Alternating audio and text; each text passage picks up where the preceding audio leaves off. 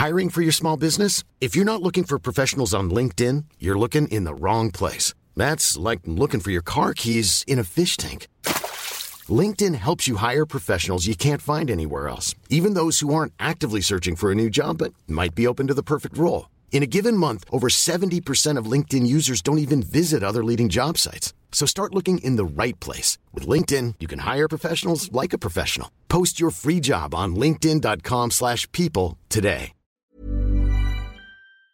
Il y a un mois, l'Ukraine lançait sa contre-attaque, sa contre-offensive donc contre la Russie, avec pour objectif la reprise de territoires occupés actuellement euh, par les Russes en Ukraine. Alors, l'Ukraine revendique certes des gains de territoire dans le sud et dans l'est du pays, mais des gains qui semblent assez euh, faibles, et surtout, eh bien, la Russie poursuit ses attaques de missiles.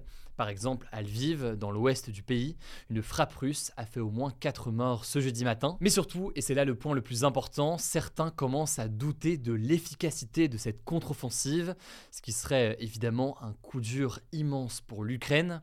Alors, où en est la situation aujourd'hui? Peut-on déjà en tirer certaines conclusions? Salut, c'est Hugo, j'espère que vous allez bien. On est parti ensemble pour une nouvelle plongée dans l'actualité en une dizaine de minutes. Alors, un mois après le début de la contre-offensive ukrainienne, aucun des deux pays ne semble réellement enregistrer d'avancées décisives.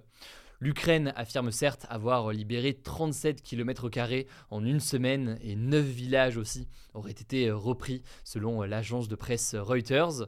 Alors ça peut paraître beaucoup pour certains, peu pour d'autres. Ce qui est sûr, c'est que cette contre-offensive, elle prend beaucoup de temps. Mais alors, est-ce normal? Déjà, ce qu'on peut dire, c'est que dans la période actuelle, aucun des deux camps n'a réellement les moyens de faire bouger sensiblement l'autre camp. Pour l'historien militaire Michel Goya, interrogé par l'AFP dans un lien que je vous mets directement en description, il y a ce que l'on appelle dans le jargon de la guerre un manque de moyens d'appui d'artillerie pour neutraliser les défenses adverses.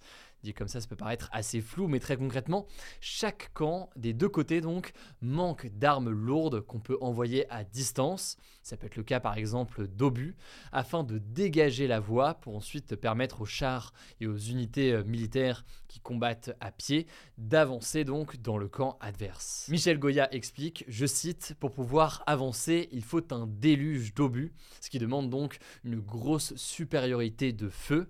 Les Ukrainiens ne l'ont pas et les Russes ne l'ont pas non plus. Car en réalité, d'après lui, chacun a fait face ces derniers mois à des grosses baisses de stock de munitions et a donc ainsi dû réduire ses efforts. Et la conséquence, vous l'imaginez, c'est que l'Ukraine juge trop lente les livraisons d'armes de la part des pays occidentaux, que ce soit les pays européens ou encore les États-Unis. Elle en demande davantage encore, notamment des avions de combat, justement pour pouvoir eh bien, percer cette défense et permettre ensuite aux forces sur le terrain et sur place de pouvoir avancer. Bon, toutefois, d'après le chercheur à la Fondation pour la recherche stratégique Vincent Touré, il est possible que simplement, eh bien, d'un côté comme de l'autre, l'effort n'a pas encore été engagé de façon très importante.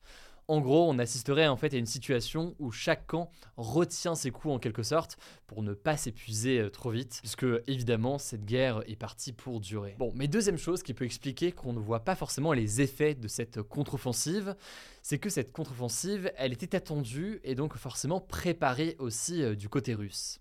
Cette semaine, Rob Bauer, le chef du comité militaire de l'OTAN, a rappelé en fait à quel point cette contre-offensive était difficile, car il y a énormément d'obstacles défensifs qui ont été posés euh, par les Russes. En effet, les soldats russes, sur la dernière année, ont eu le temps de creuser des tranchées, d'installer aussi des dispositifs de défense comme des mines ou encore ce que l'on appelle des dents de dragon.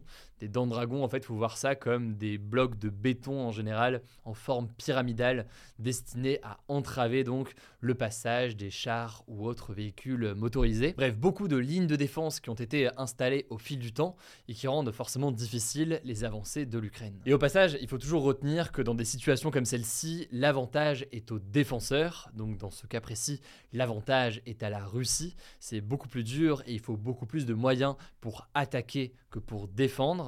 Et d'ailleurs, le président ukrainien Volodymyr Zelensky a affirmé cette semaine dans un entretien aux médias américains CNN qu'il aurait voulu lancer la contre-offensive bien plus tôt, car désormais la contre-offensive se lance dans un contexte où euh, la Russie est quand même très préparée. Elle a eu le temps, en quelque sorte, de s'ancrer sur le territoire. Parmi euh, les derniers éléments qui sont intéressants à noter, dans le Washington Post la semaine dernière, le commandant de l'armée ukrainienne Valery Zaloujny a affirmé qu'il fallait maintenant être prudent et tester les faiblesses dans les lignes russes pour éviter euh, d'énormes pertes en cas d'assaut mal préparé. Il a rappelé, je cite, qu'il ne s'agit pas d'un spectacle face à ceux donc qui pourraient se montrer impatients et qui pourraient penser que les choses iraient plus vite. Autrement dit donc, est-il possible de tirer des conclusions euh, pour l'instant? Eh bien, ça semble quand même très difficile. Pour l'instant, l'Ukraine teste des axes sur lesquels il pourrait donc tenter euh, certaines percées, mais c'est des choses qui vont prendre du temps vu comment la Russie est particulièrement installée aujourd'hui. Par ailleurs, il faut quand même noter que les tensions se poursuivent par exemple, ces derniers jours, les tensions euh, se sont concentrées notamment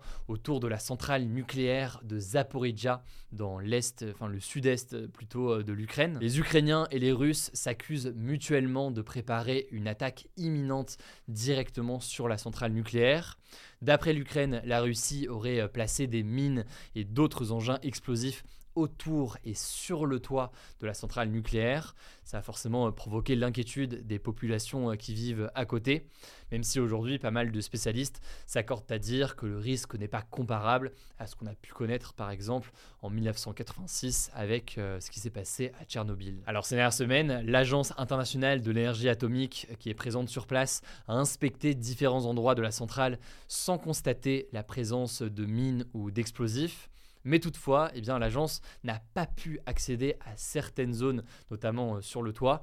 Autrement dit, donc, il y a quand même pas mal de zones d'ombre aujourd'hui. Il faudra voir euh, ce qu'il en est. Bref, cette petite mise au point me paraissait assez importante, alors qu'on a beaucoup parlé de l'actualité forcément euh, nationale ces derniers jours. Je vous mets les liens directement en description pour en savoir plus. Alors, exceptionnellement aujourd'hui, je présente les actualités en bref. Et d'ailleurs, j'aurai une annonce à vous faire à la fin de ces actualités. Mais d'abord, première actualité, le monde a connu son mois de juin le plus chaud jamais enregistré c'est ce qu'indique l'Observatoire européen Copernicus. Alors ça rejoint évidemment notre sujet à la une hier, qui disait que ce lundi et ce mardi 4 et 5 juillet avaient aussi été les journées les plus chaudes jamais mesurées sur Terre. Donc pour comprendre globalement cette hausse des températures en juin et en juillet, je vous conseille nos actus du jour postés hier, si vous l'avez pas encore vu, mais ça me semblait important de vous donner ce complément d'information aujourd'hui. Deuxième information, alors que le policier qui a tué Naël avait demandé à être remise en liberté en attendant son procès, eh bien la justice a finalement décidé de le maintenir en détention provisoire,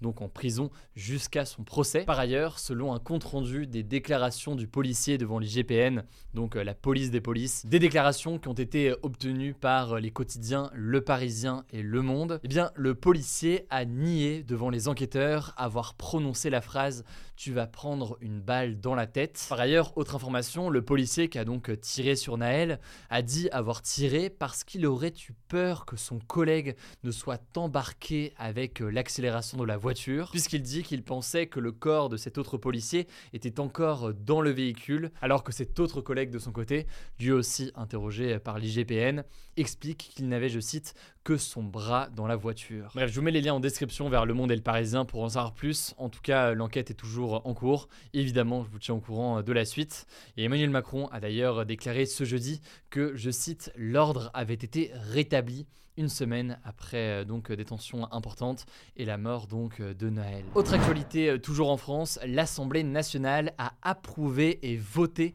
le principe des portables mouchards pour espionner des suspects via leur smartphone. Alors l'idée serait que ça concerne uniquement les enquêtes les plus graves comme des enquêtes pour terrorisme ou encore délinquance et criminalité organisée. Concrètement, cette loi votée par le Sénat et puis maintenant donc par l'Assemblée nationale va permettre d'activer si nécessaire à distance des téléphones portables pour les géolocaliser, mais aussi pour écouter ou filmer en temps réel des personnes visées dans certaines enquêtes, et ce donc sans que la personne visée par une enquête ne soit tenue au courant du fait qu'elle est actuellement écoutée ou alors euh, regardée via euh, sa caméra. Alors cette loi, elle a été soutenue par euh, les députés de la majorité, donc les députés du camp d'Emmanuel Macron, mais aussi par les groupes de droite et d'extrême droite avec le parti de droite Les Républicains ou alors le Rassemblement National. En revanche, le groupe de gauche de la NUPES a voté contre et la France Insoumise a dénoncé, je cite, une dérive autoritaire. Là-dessus, on aura l'occasion euh, d'en reparler dans quelques jours. Cinquième actualité maintenant, euh, rapidement, la plateforme de streaming Netflix serait à l'origine de près de 20% du trafic Internet français en 2022. C'est ce qu'indique un rapport euh, annuel de l'autorité de régulation des télécoms. Netflix se retrouve donc devant Google, qui représente près de 10,5% du trafic, ainsi que Meta, qui est propriétaire de Facebook ou encore d'Instagram, qui détient 8,2% du trafic. On peut noter aussi Amazon qui détient 7% du trafic, avec notamment sa plateforme Prime Video. Tout cela est assez euh, logique puisque le streaming demande beaucoup plus de ressources et donc forcément eh bien, les plateformes de streaming se retrouvent en avant de ce genre de classement. Maintenant ça pose d'autres questions avec certains qui veulent une sorte de taxe ou autre dans ce cadre-là. Là aussi pas d'inquiétude, on aura l'occasion euh, d'en reparler. Autre actualité décidément toujours dans le domaine des technologies, le groupe Meta, donc derrière Facebook, Instagram ou encore WhatsApp, vient de lancer officiellement Threads. C'est donc son nouveau réseau social qui a pour but de concurrencer Twitter. Et seulement 7 heures après son lancement, Threads compte déjà plus de 10 millions d'inscrits selon euh, Mark Zuckerberg, qui est le PDG euh, de Meta. Pour l'instant, et c'est un élément important à noter, le réseau est seulement disponible aux États-Unis, puisque la réglementation sur la question des données personnelles est plus stricte, notamment en Europe qu'aux États-Unis. Donc ça pourrait prendre du temps avant qu'une telle application euh, arrive en France. Mais tout de même, donc c'est assez intéressant à observer cette concurrence entre Twitter et ce nouveau réseau social. Dernière actualité qu'on peut noter, la fusée européenne Ariane 5 a décollé avec succès de Guyane ce mercredi pour son dernier vol après plus de 27 ans de service. Ce 117e et dernier décollage de la fusée a notamment permis euh, la mise en orbite de deux satellites. Il s'agit donc de la dernière mission accomplie euh, par ce modèle européen d'une fusée, la fusée Ariane 5, qui devrait être remplacée d'ici euh, l'an prochain par le modèle Ariane 6, un modèle moins cher et plus puissant que son prédécesseur, dans le but notamment eh bien, de faire face à la concurrence américaine. Je le disais, petit mot de la fin un petit peu euh, particulier, et ce petit mot de la fin, il n'est pas de moi, il est de Paul, que vous avez beaucoup entendu dans ses actus du jour, qui avait un petit mot à vous adresser. Oui, salut tout le monde. Vous ne m'entendrez plus prochainement euh, présenter les actus en bref parce que je quitte l'équipe pour d'autres aventures. Mais avant de partir, je voulais vous dire que ça avait été un vrai plaisir de contribuer à vous fournir chaque jour un résumé d'actu concis et efficace, un résumé qui soit accessible à tous aussi. On met chaque jour un gros engagement au sein de l'équipe pour le construire. Et alors cette promesse-là, elle va continuer. Je vous laisse entre de bonnes mains avec Hugo, forcément, que je remercie pour l'opportunité qu'il m'a donnée, avec Blanche qui continue aussi, et avec bientôt d'autres, de nouvelles voix bientôt dans ce format. Voilà donc pour euh, l'annonce de Paul. Je voulais lui laisser quand même euh, faire euh, cette annonce. Il a beaucoup travaillé, faut le savoir, avec moi ces dernières années, que ce soit sur ce format des actus du jour, que ce soit sur Instagram, que ce soit même plus récemment sur le format du newsletter qu'on a lancé il y a quelques jours. J'ai eu l'immense chance de travailler avec lui pendant tout ce temps. Il part donc pour de nouvelles aventures et je lui souhaite le meilleur. Vous pouvez du coup inonder de merci Paul directement à l'espace commentaire. C'était un vrai plaisir de bosser avec lui. En tout cas, pas d'inquiétude. Il y a plein d'autres personnes qui travaillent sur ce format des actus du jour avec moi, dont certains donc qui vont incarner eux aussi euh, ces actualités euh, en bref dans les prochains jours. Je compte sur vous pour les accueillir euh, comme il faut. En tout cas, merci encore Apple pour tout ce travail. Voilà, c'est la fin de ce résumé de l'actualité du jour. Évidemment, pensez à vous abonner pour ne pas rater le suivant, quelle que soit d'ailleurs l'application que vous utilisez pour m'écouter. Rendez-vous aussi sur YouTube ou encore sur Instagram pour d'autres contenus d'actualité exclusifs. Vous le savez, le nom des comptes, c'est Hugo Décrypte. Écoutez, je crois que j'ai tout dit. Prenez soin de vous et on se dit à très vite. Planning for your next trip? Elevate your travel style with Quince. Quince has all the jet setting essentials you'll want for your next getaway, like European linen, premium luggage options, buttery soft Italian leather bags, and so much more. And is all priced at 50 to 80% less than similar brands. Plus, Quince only works with factories that use safe and ethical manufacturing practices.